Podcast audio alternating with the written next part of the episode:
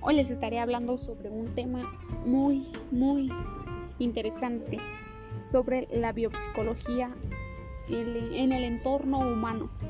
Estaremos hablando de tres aspectos, el biológico, el psicológico y el social. No te lo puedes perder en el siguiente podcast.